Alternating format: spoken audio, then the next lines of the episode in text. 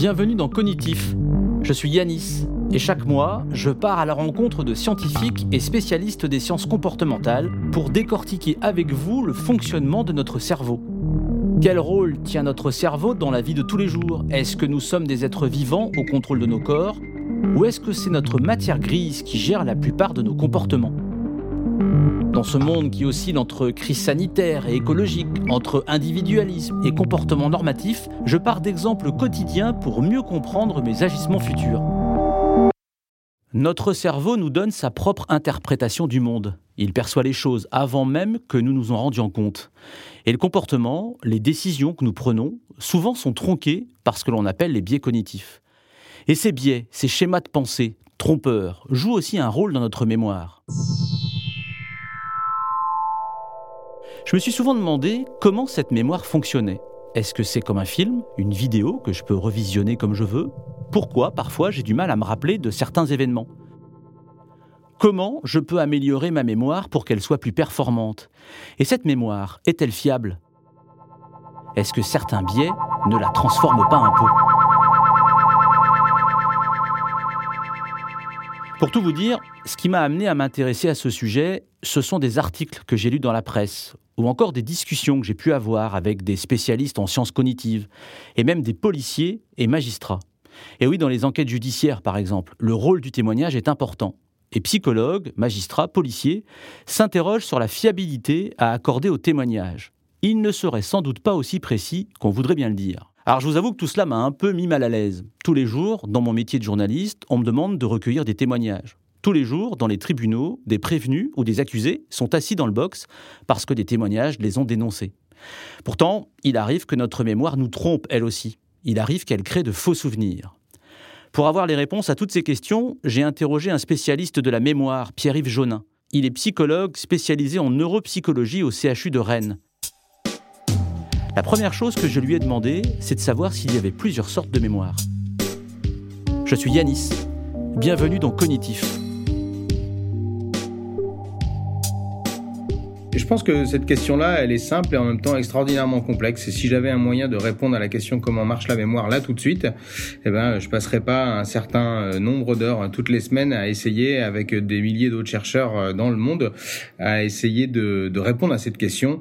Euh, donc, je peux, je peux pas répondre directement parce qu'on le sait pas bien. En plus, euh, répondre à cette question-là, ça englobe énormément de façons de voir les choses. Est-ce qu'on veut savoir comment fonctionne la mémoire au niveau euh, des grands systèmes de mémoire que je vais peut-être décrire Est-ce qu'on veut regarder un petit peu plus comment ça se passe dans le cerveau? Et à ce moment-là, euh, on parle plus simplement de système psychologique de mémoire, mais on parle de fonctionnement cérébral. Et là, est-ce qu'on va s'intéresser On s'intéresser par exemple à est-ce qu'il y a des zones de la mémoire dans le cerveau? Est-ce qu'il y a des grands réseaux de la mémoire? Ou alors est-ce qu'on veut regarder ça de façon un petit peu plus précise encore? Est-ce qu'on veut regarder par exemple au niveau d'un seul neurone au lieu de regarder des réseaux de de, neurones dans le cerveau. Euh, est-ce qu'on peut euh, se poser cette question-là aussi au niveau d'un neurone? Est-ce qu'un neurone est capable d'apprendre, euh, de faire preuve de mémoire et comment ça marche? Puis alors, on peut prendre le microscope pour aller un petit peu plus loin et puis regarder comment ça se passe au niveau des, des à l'intérieur des cellules. Et puis on peut encore grossir les choses et puis se poser la question de comment ça marche au niveau des molécules. Donc c'est une question, tu vois, qui est très très vaste en fait. Et donc moi, je suis plutôt spécialisé dans la neuropsychologie de la mémoire, c'est-à-dire comment est-ce que euh, la psychologie et euh, la connaissance du fonctionnement cérébral peuvent nous apporter des morceaux de réponse à ces questions-là de comment marche la mémoire. Peut-être pour commencer, je peux dire comment elle ne marche pas. Euh, une bonne idée parce que le sens commun, pour beaucoup de personnes, la mémoire, on pourrait un petit peu l'assimiler à une espèce de d'enregistrement vidéo, une espèce de super caméra dont on disposerait. Donc on vit des choses comme ça tous les jours, toute notre vie. Et puis euh, on les enregistre en quelque sorte. Et puis bah, lorsqu'on a envie de se besoin de se rappeler quelque chose, eh bien euh, il suffit en quelque sorte de rembobiner euh, la, la, la, bande, un peu comme dans les vieux caméscopes.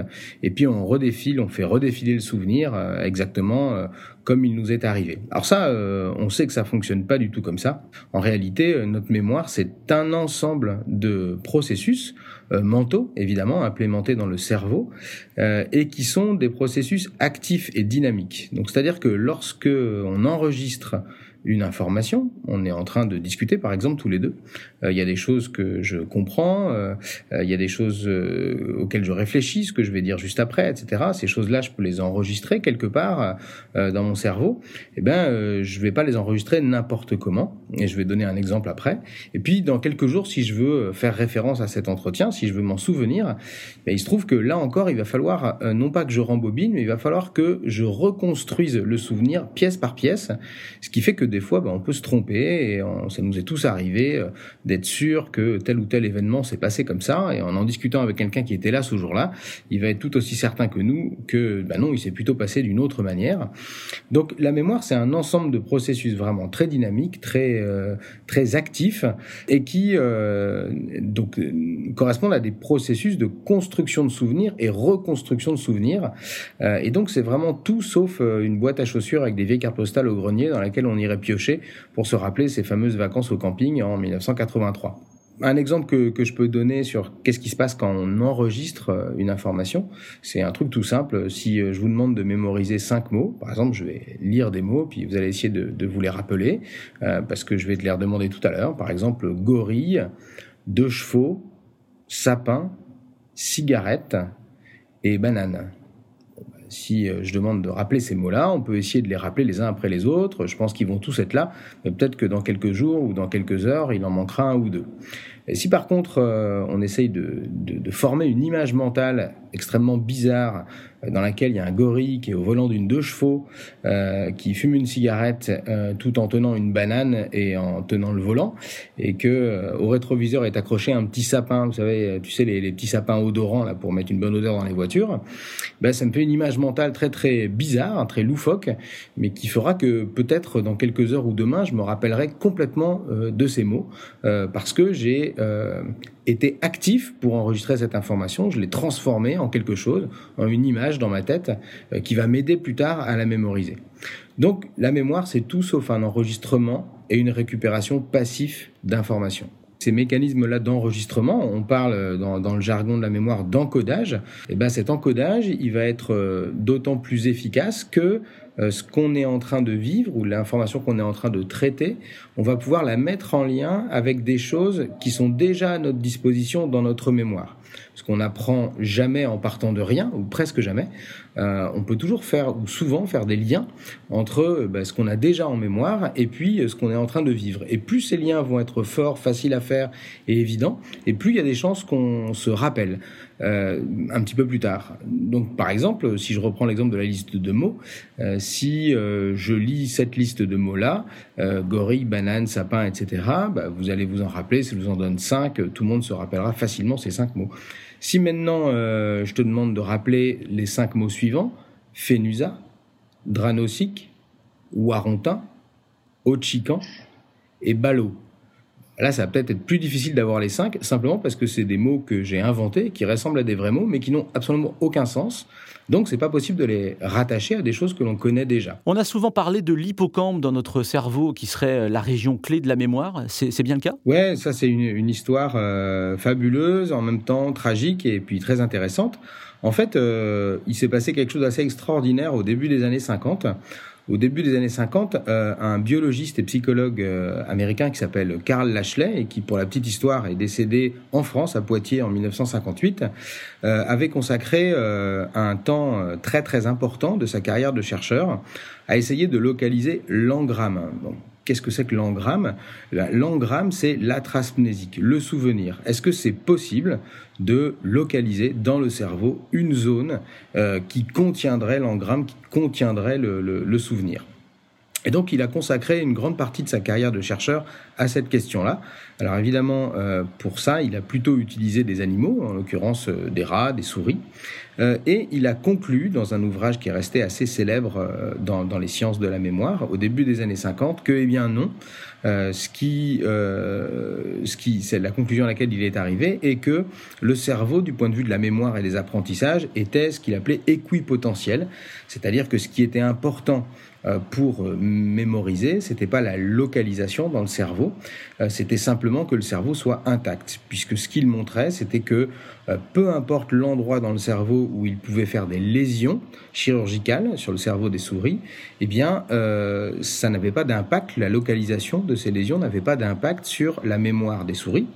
En revanche, ce qui avait un impact, c'est la quantité de dommages qu'il avait fait chirurgicalement. Et donc, il en arrivait à penser que ce qui comptait, c'était simplement que l'ensemble du cerveau fonctionne et qu'il n'y avait pas un lieu spécifique de la mémoire. Donc ça, on est à peu près en 1951. Et pourquoi euh, l'histoire est incroyable, c'est que deux ans après, euh, un chirurgien euh, canadien a essayé une opération de la dernière chance pour soigner euh, un patient euh, qui est très très connu dans la littérature sur la mémoire humaine. C'est le patient le plus connu, on l'appelle par ses initiales, HM. Et donc ce patient était un jeune homme qui avait à l'époque 27 ans et qui, euh, suite à un accident de vélo dans sa prime jeunesse, a souffert malheureusement de crise d'épilepsie crise d'épilepsie qui était de plus en plus fréquente, de plus en plus sévère et qui résistait à tous les traitements médicamenteux. Et euh, à l'époque, William Scoville, le chirurgien, avait entendu parler de protocoles neurochirurgicaux expérimentaux où on envisageait que enlever certaines parties du cerveau responsables des crises d'épilepsie pourrait peut-être guérir des crises d'épilepsie. Donc le patient euh, et sa famille ont accepté cette opération de la dernière chance. L'opération a été un succès et le chirurgien, ce qu'il a fait, c'est qu'effectivement, il a enlevé ces régions euh, dont tu parlais, les hippocampes, des deux côtés, euh, chez ce patient HM. Après l'opération, la bonne nouvelle, c'est qu'effectivement, le patient a été quasiment complètement guéri de ces crises d'épilepsie. D'ailleurs, il n'est décédé qu'en 2008 alors que l'opération a eu lieu en 1953. En revanche, ce qui a été tragique dans cette histoire-là, c'est qu'à partir de la date de son opération, eh bien, on s'est aperçu que ce patient n'était dans l'incapacité totale de mémoriser de nouvelles informations. C'est-à-dire que tout ce qui lui était arrivé des années avant l'opération, il pouvait parfaitement s'en souvenir, mais tout ce qui s'était passé à partir de son opération, passé quelques dizaines de secondes, il n'en avait aucun souvenir. Euh, donc, euh, de façon euh, concomitante dans, dans, l'histoire des sciences de la mémoire, on a d'un côté eh bien, ce psychologue et biologiste Karl Lashley qui nous dit il n'y a pas de lieu de la mémoire dans le cerveau de mes souris. le cerveau est équipotentiel pour la mémoire. Et d'un autre côté, l'histoire tragique de HM, opérée par William Scoville, qui nous dit, ben, visiblement, si on enlève les hippocampes dans le cerveau, il se passe quelque chose d'assez épouvantable, mais en même temps de très éclairant sur comment fonctionne la mémoire. C'est-à-dire que la mémoire de tout ce qui est nouveau n'est plus possible. Donc on ne peut plus enregistrer de nouvelles choses, mais les autres formes de mémoire, l'intelligence, le langage, etc., sont préservées, laissant penser au contraire que les hippocampes sont des régions décisives pour ce type de mémoire. Donc effectivement, c'est depuis ça euh, qu'on a commencé à s'intéresser à ces régions-là, les hippocampes, comme étant des régions clés euh, de la mémoire. Quand on vit quelque chose, qu'on va à un endroit et qu'on y revient plusieurs années après, est-ce que les infos qu'on avait enregistrées la première fois seront euh, parfaitement les mêmes? Ou bien est-ce que notre mémoire nous joue des tours et, du coup peut modifier nos souvenirs? Eh bien, oui, non, c'est un petit peu ce que je disais tout à l'heure avec ces histoires d'enregistrement et de récupération. Donc, lorsqu'on enregistre quelque chose, c'est-à-dire simplement lorsqu'on le vit, eh bien, euh, selon euh, les objectifs qu'on a sur le moment, selon ce qui nous intéresse, ce qui nous intéresse pas, selon les connaissances qu'on a en lien avec ce qu'on est en train de vivre, eh ben, on va dire que cet enregistrement, cet encodage, il va être de plus ou moins grande qualité déjà. Et donc ça, selon les individus, selon les événements, ben, ce que ça va donner, c'est que au fil du temps, euh, il y a plus ou moins de détails des événements qui vont être tout simplement oubliés, qui seront plus accessibles euh, parce qu'on les a mal enregistrés. Et ça, c'est le fonctionnement euh, physiologique complètement normal de la mémoire. Donc de ce point de vue-là, la mémoire n'est pas fidèle. Et heureusement qu'elle ne l'est pas, puisque c'est facile de se rendre compte que si tout ce qu'on vit chaque seconde, tout ce qui nous entoure, on était capable de l'enregistrer à la perfection, de façon parfaitement fidèle à ce qu'on perçoit, et qu'on était capable donc de mémoriser tous ces enregistrements, on deviendrait assez rapidement euh, fou ou en tout cas très malheureux. C'est évidemment impossible et pas souhaitable de mémoriser tout ce qu'on vit euh, en permanence. Par exemple, euh, si bah là je te demande de faire attention à ce que tu ressens sous ta main droite, parce que je t'en parle, tu es capable de le ressentir. Mais juste avant, on était en train de discuter et t'écouter ma réponse à ta question, et tu faisais pas du tout attention à ce qu'il y avait sous ta main droite.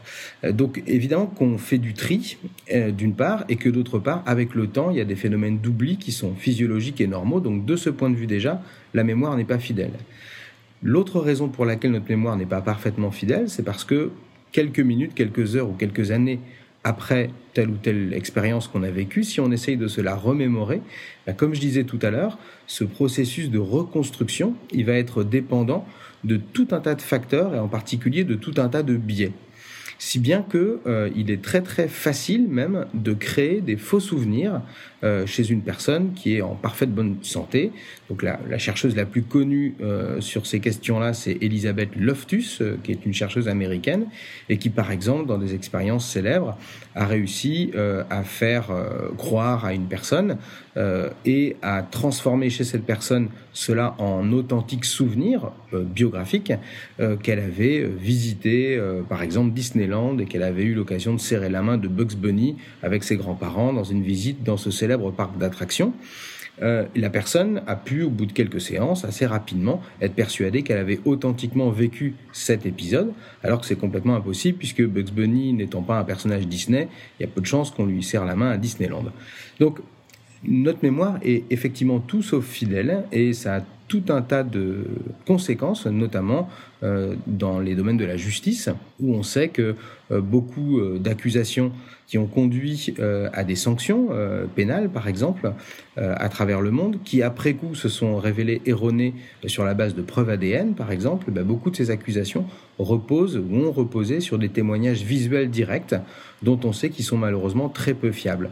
Donc non, il faut faire le, deuil de l'idée qu'on aurait une mémoire qui enregistre à la perfection ce que l'on vit et qui nous permet de le restituer exactement comme ça nous est arrivé sans déformation. Ça, ça n'existe pas, c'est pas comme ça qu'elle fonctionne. Euh, c'est pour ça que de plus en plus euh, de, chercheurs d'un côté sur euh, spécifiquement la mémoire et le témoignage, et puis d'un autre côté des juristes ou des personnes qui sont impliquées dans ces procédures judiciaires, bah, s'intéressent au phénomène mémoire. Et par exemple, aux États-Unis, il me semble qu'il y a plusieurs États des États-Unis dans lesquels, lorsque, alors tu sais, dans, dans, des films un peu comme Usual Suspects, là où on a vraiment une image d'un ce qui, ce qui s'appelle en bon français un line-up, c'est-à-dire euh, un, un, ensemble de personnes qui sont euh, disposées sur un podium.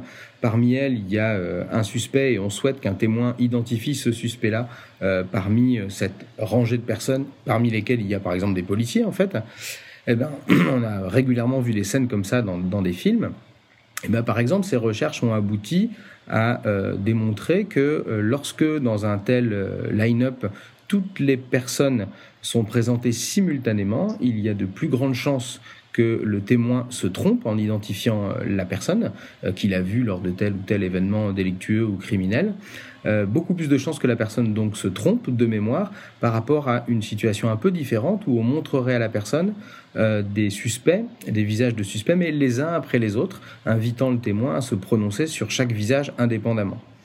Euh, donc euh, oui, euh, ça pose question. c'est pour ça que il existe bah, des experts du fonctionnement de la mémoire qui sont des personnes qui ont l'habitude et des outils pour essayer de déterminer à quel point tel ou tel témoignage visuel, direct par exemple, peut être considéré comme fiable ou pas. Vous l'avez entendu avec ce que vient de nous dire Pierre-Yves, notre mémoire ne fonctionne pas du tout comme un film que l'on revisionnerait. Le temps, nos expériences, nos croyances modifient nos souvenirs. La mémoire n'est donc pas une caméra vidéo qui enregistre avec certitude le film de notre vie. Notre mémoire fait des mises à jour régulièrement à partir des nouvelles informations que l'on emmagasine. Nos souvenirs évoluent donc. Alors, pour avoir une mémoire qui fonctionne bien, Pierre-Yves Jonin, tu nous confirmes qu'il ne suffit pas d'apprendre, par exemple, des mots comme ça au hasard. C'est un ensemble de choses qui conduisent notre cerveau à conserver nos souvenirs sur le long terme. Oui, oui. Alors, euh, sur la, question de qu'est-ce qui rend notre mémoire, nos apprentissages plus efficaces, euh, là, c'est encore euh, presque un peu une autre question. Et il y a beaucoup de, de, de connaissances et de données qui sont là, là-dessus, très, très robustes et bien établies. Donc, si la question, c'est euh, euh, qu'est-ce qui va faire que je vais finalement mieux mémoriser quelque chose euh, ou, pas, il y a des facteurs qui interviennent, comme par exemple le fait d'apprendre les choses de façon espacée plutôt que groupée. Je vais prendre l'exemple de l'étudiant qui a, je sais pas, une leçon à apprendre de biologie ou d'anglais parce qu'il a un examen dans quelques temps ben, il peut avoir deux façons de faire. Une façon de faire qui est assez répandue, c'est-à-dire je fais rien pendant longtemps, et puis la veille de l'examen, je me bouffe euh, par cœur toute la leçon en une seule fois euh, entre 10 euh, heures du soir et puis 2 heures du matin. Et j'ai tout appris par cœur et le lendemain, je m'en sors plus ou moins bien. Donc ça, c'est un type d'apprentissage en mémoire qu'on appelle l'apprentissage massé.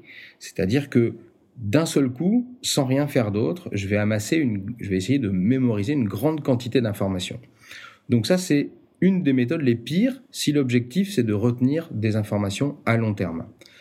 Ce qu'on peut faire à la place, c'est un apprentissage qu'on appelle espacé. Donc, c'est-à-dire que au lieu de faire tout la veille pendant 4 heures d'affilée à fond la caisse, jusqu'à ce que je tombe d'épuisement, eh bien, je vais m'y prendre peut-être une semaine à l'avance. Et puis, je vais faire, si c'était une leçon d'anglais, et je vais faire 10 minutes d'anglais tous les jours. Mais après mes 10 minutes d'anglais, je vais faire complètement autre chose. Puis le lendemain, je vais refaire 10 minutes d'anglais, puis après, je vais faire complètement autre chose, etc. Et si j'en fais beaucoup moins, mais de façon plus espacée, euh, eh bien, je vais beaucoup mieux mémoriser et surtout, je vais beaucoup mieux me rappeler sur la durée. Donc ça, c'est un premier facteur dont on sait qu'il facilite largement l'apprentissage. Le deuxième facteur, c'est euh, est-ce qu'on va être capable de faire du lien entre des choses qu'on connaît déjà et des choses qu'on essaye d'apprendre? Et là, plus on fait l'effort d'essayer de comprendre ce qu'on apprend, plus il y a des chances qu'on fasse du lien avec des connaissances qu'on a déjà et donc qu'on retienne. Et puis un autre facteur, il y en a pas mal d'autres, hein, mais un autre facteur qui me vient à l'esprit qui est aussi très important euh, et qui est aussi assez peu intuitif, c'est euh, l'importance d'essayer de se rappeler pour apprendre. Alors ça, c'est pas très évident à expliquer, mais en gros, on peut le dire comme ça. La plupart du temps, je reprends euh, l'exemple de l'étudiant, eh bien, on a euh, des cours pendant une certaine période de, temps, et puis, par exemple, à l'université, au bout d'un trimestre, on a des partiels, donc des examens. Au bout d'un semestre, on a des examens. Donc, on a passé tout un tas de de semaines à apprendre des choses de façon plus ou moins assidue, puis de façon ponctuelle, hop, il y a un examen. Et là, il faut que je me rappelle de tout ce que j'ai appris pendant le semestre. Donc ça veut dire que dans cette façon de faire là, qui est largement répandue, qui pose de problème à personne, on considère qu'en fait le test, c'est-à-dire l'examen, c'est quelque chose qui sert uniquement à vérifier si on a bien appris. C'est-à-dire que le test en lui-même n'est pas un outil d'apprentissage. Il est juste là pour mettre une note à l'étudiant et c'est juste un moyen pour vérifier si l'étudiant a bien étudié, oui ou non. En réalité, on sait que plus on se teste, plus on est testé ou plus on se teste tout seul sur les connaissances qu'on est en train d'essayer d'apprendre, et plus il y a des chances qu'on retienne ces informations sur le long terme. Donc, pour mieux mémoriser, ce qu'il faudrait faire, par exemple à l'école, c'est pas des longues périodes de cours et un petit examen ponctuel de temps en temps, ce qu'il faudrait faire, c'est des tests pendant les cours en permanence. Et donc ça, c'est un bon conseil à donner aux étudiants quand ils essayent d'apprendre euh, leurs leçons, de retenir des choses pour des examens ou simplement pour eux dans la vie. Bah, plus ils vont passer du temps pendant leur apprentissage à se tester, c'est-à-dire sans regarder leurs notes de mémoire, à essayer de se rappeler ce qu'il y a dans leur cours, et plus ils ont des chances de bien s'en sortir à l'examen. Pierre-Yves, il arrive parfois que l'on ait un trou de mémoire. On n'arrive pas à retrouver ce qu'on voulait dire. On se dit, euh, mince, je l'ai sous le bout de la langue. Euh, il se passe quoi dans ce cas-là? Il y a des situations qui sont des situations pathologiques, de maladie du cerveau, euh, dans lesquelles ce mot sur le bout de la langue est tellement envahissant qu'il finit par être handicapant. Dans la vie de tous les jours, c'est un petit peu difficile parce qu'il y a plein de choses qui peuvent expliquer ce genre de phénomène. Une des, une des raisons pour lesquelles euh, ça, ça arrive, on va dire que c'est une sorte de télescopage de pensée à un mauvais moment. Donc, l'idée, c'est que lorsque vous parlez et que les mots s'enchaînent, euh, vous n'avez besoin à aucun moment de réfléchir aux mots suivants. C'est-à-dire que ça s'enchaîne de façon très automatique. Ça veut dire que les sons qui constituent les mots dont vous avez besoin quand vous parlez, eh ben vous les récupérez, si vous voulez, dans votre mémoire des mots, de façon automatique. Et la manière que l'on a de parler, notre système de langage euh, oral, euh, se développe et est conçu justement pour que bah, ces mots, ces sons du langage soient récupérés de façon complètement automatique sans y penser. Et ce qui peut se passer, c'est qu'à un moment donné dans votre discours, euh, dans ce que vous êtes en train de dire, eh il y a une pensée ou un stimulus ou quelque chose qui, de façon très fugace, va vous distraire, ce qui fait que vous allez vous retrouver en situation de tâche double. C'est-à-dire qu'au lieu d'être simplement occupé à construire votre discours, votre argumentaire, ce que vous êtes en train de dire, d'un seul coup, quelque chose vous distrait, et donc il faut reprendre le fil. Il faut retrouver où vous en étiez, etc. Et le cerveau ne pouvant pas faire deux choses en même temps, vous allez vous retrouver à utiliser des, à, à devoir faire des efforts, donc à faire des choses non pas de façon automatique, mais de façon laborieuse, contrôlée, pour retrouver là où vous en étiez. Et si quelque chose comme ça arrive au beau milieu de votre discours, eh ben ça suffit à ce que vous ne retrouviez pas un mot, puisque les sons du langage sont faits pour être retrouvés de façon automatique, facile, sans effort, et pas de façon effortful, contrôlée, difficile. Donc ce mot qui nous échappe, bien souvent, c'est parce qu'il n'est pas fait pour être récupéré euh, de façon euh, avec des efforts, avec un contrôle conscient. Et d'ailleurs, euh, souvent, lorsque l'on cherche le nom de quelqu'un ou un mot tout simplement et qui ne nous vient pas et qu'on l'a sur le bout de la langue, plus on cherche évidemment et moins on le trouve. Et puis quand euh, un quart d'heure plus tard vous êtes en train de faire complètement autre chose, d'un seul coup euh, le mot que vous cherchiez dix minutes plus tôt ou un quart d'heure plus tôt jaillit automatiquement alors que vous n'avez apparemment rien fait pour le retrouver. Fascinant ce voyage au cœur de notre mémoire. Grâce à Pierre-Yves, on sait un peu plus comment elle fonctionne, comment on peut l'améliorer au quotidien. Pour que l'on garde des événements en mémoire, il faut aussi tenir compte d'un certain nombre d'éléments extérieurs. Le mieux, c'est aussi d'ignorer les distractions pour mieux apprendre, d'être le plus attentif possible au moment où l'on veut conserver un souvenir en mémoire. On a aussi bien compris que notre mémoire n'est pas complètement fiable. Elle peut se modifier et créer aussi de faux souvenirs. Au fait, vous vous souvenez des premiers mots que nous a donnés Pierre-Yves au début de cet épisode?